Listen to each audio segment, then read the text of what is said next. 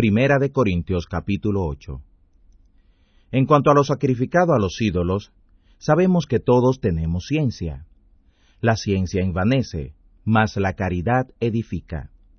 Y si alguno piensa que sabe algo, aún no sabe nada como le conviene saber. Mas el que ama a Dios, el tal es enseñado de Dios.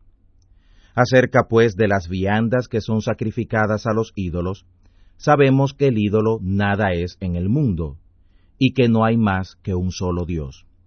Porque aunque haya algunos que se llamen dioses, o en el cielo, o en la tierra, como hay muchos dioses y muchos señores, nosotros, sin embargo, no tenemos más que un Dios, el Padre, del cual son todas las cosas, y nosotros en él, y un Señor, Jesús el Cristo, por el cual son todas las cosas, y nosotros por él.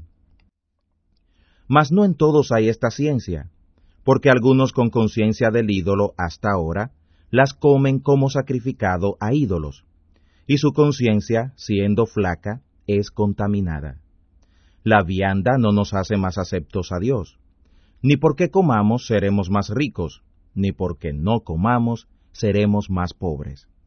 Pero mirad que esta libertad vuestra no sea tropezadero a los que son débiles.